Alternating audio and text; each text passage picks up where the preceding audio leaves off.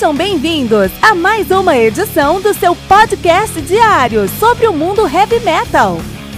Esse é o Metal Mantra, o podcast do metal sagrado.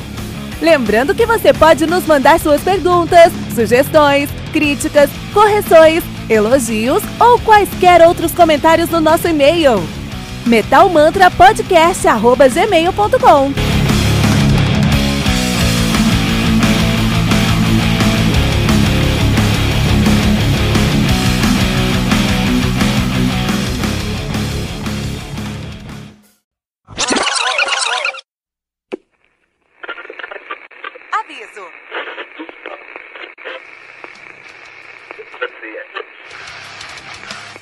Antes de começar, avisamos que todo o conteúdo do Metal Mantra é Creative Commons. Por isso, músicas, links e podcasts citados nesse programa estão na descrição desse episódio. E caso você ouça algum barulho estranho durante esse episódio, não se assuste. Isso acontece porque eu estou gravando esse programa na rua. Só mais uma mágica que o Encore FM fez acontecer.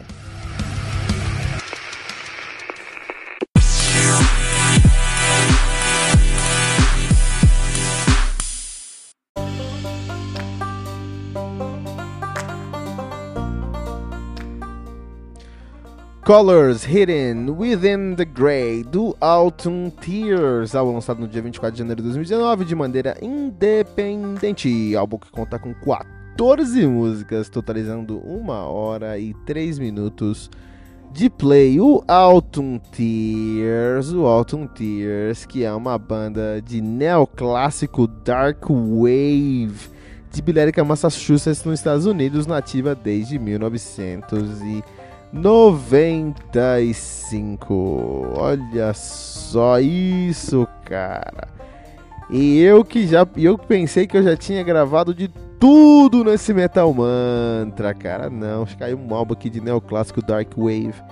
Para resenharmos o Autumn Tears, que já tem aí cinco, cinco álbuns de estúdio lançados, os caras que tem aí o seu debut de 96, o Love Poems for Dying Children Act 1 e depois lançaram em 97 o Love Poems for Dying Children Act 2 The Garden of Crystalline Dreams. Em 2000 lançaram o Love Poems for Dying Children Act 3 Winter of the Broken Angel. Em 2004 eles lançaram o Eclipse. Em 2007 o The ha Halloween.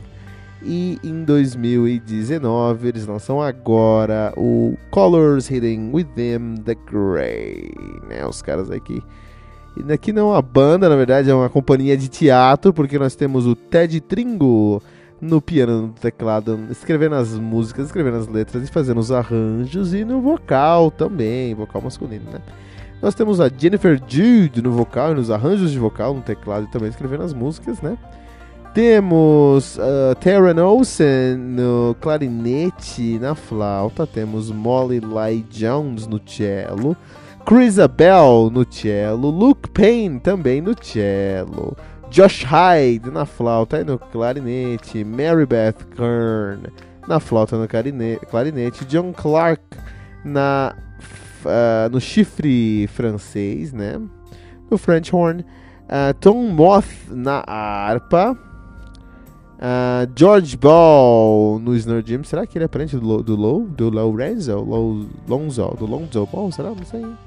Herman Domador no, trimpane, no timpani. Victor Fuenmayor no trombone. Chad Bell no trompete. Kelly Ralston na viola. Brian Schmidt na viola e nos arranjos de corda.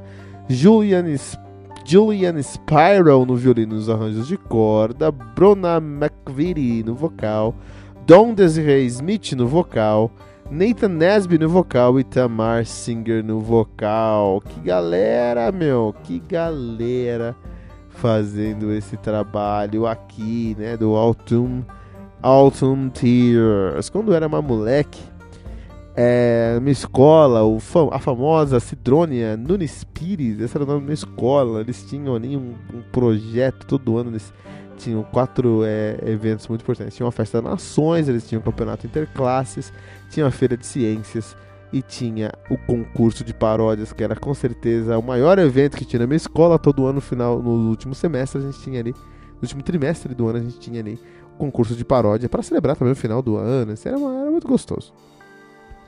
E em Cotia, isso é em Cotia. E Cotia é uma, é um, como eu já falei, é um lugar que tem muita banda, que tem muito músico, né, muito heavy metal.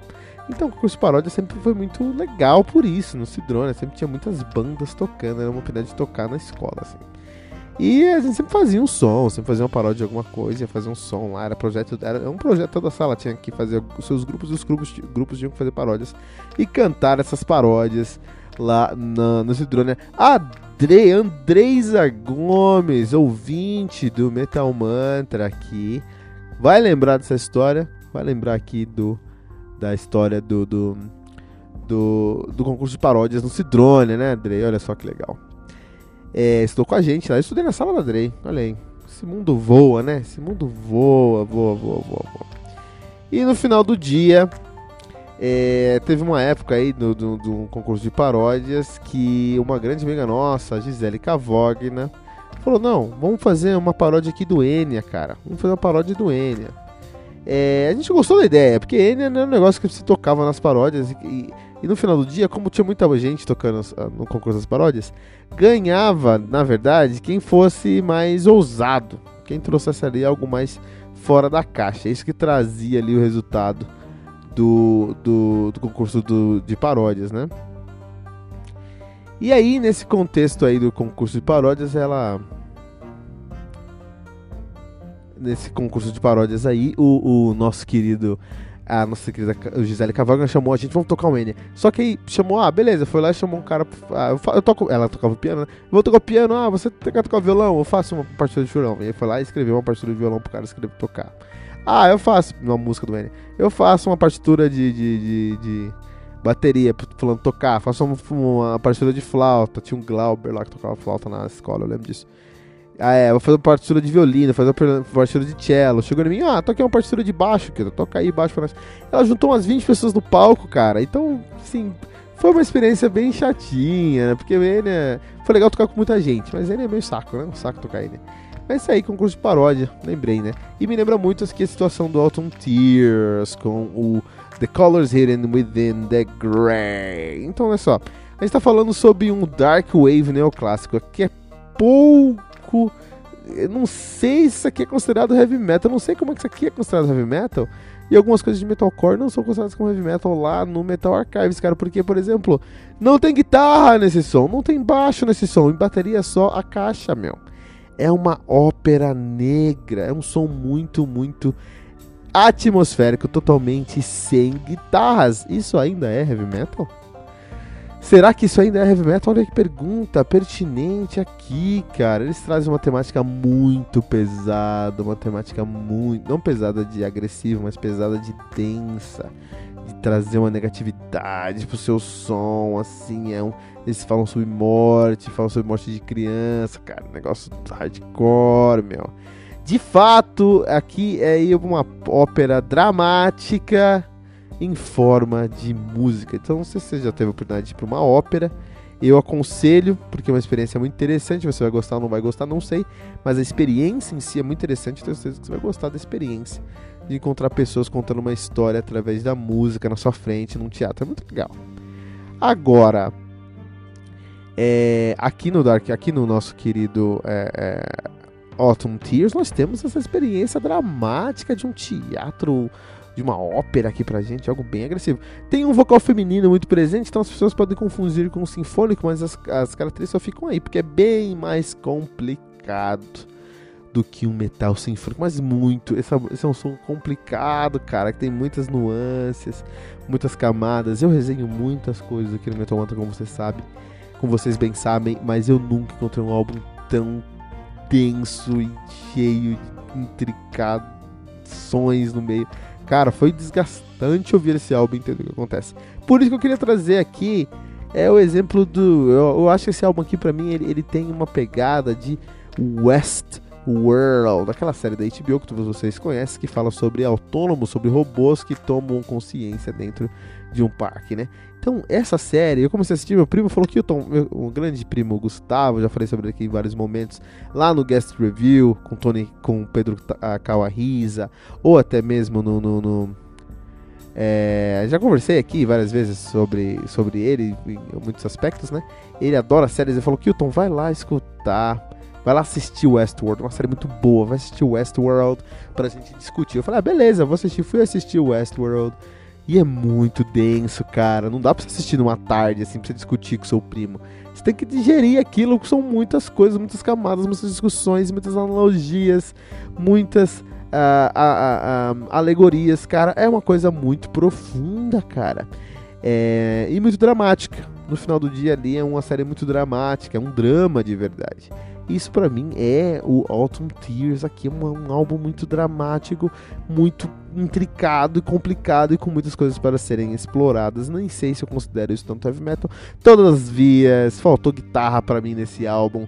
2.8 pentagramas dourados no Metal Mantra.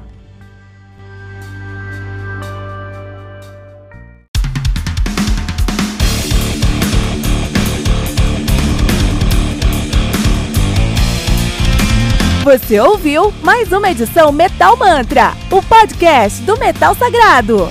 Apresentação: Kilton Fernandes. Não deixe de compartilhar a palavra do metal compartilhando esse episódio, usando a hashtag Metal Mantra.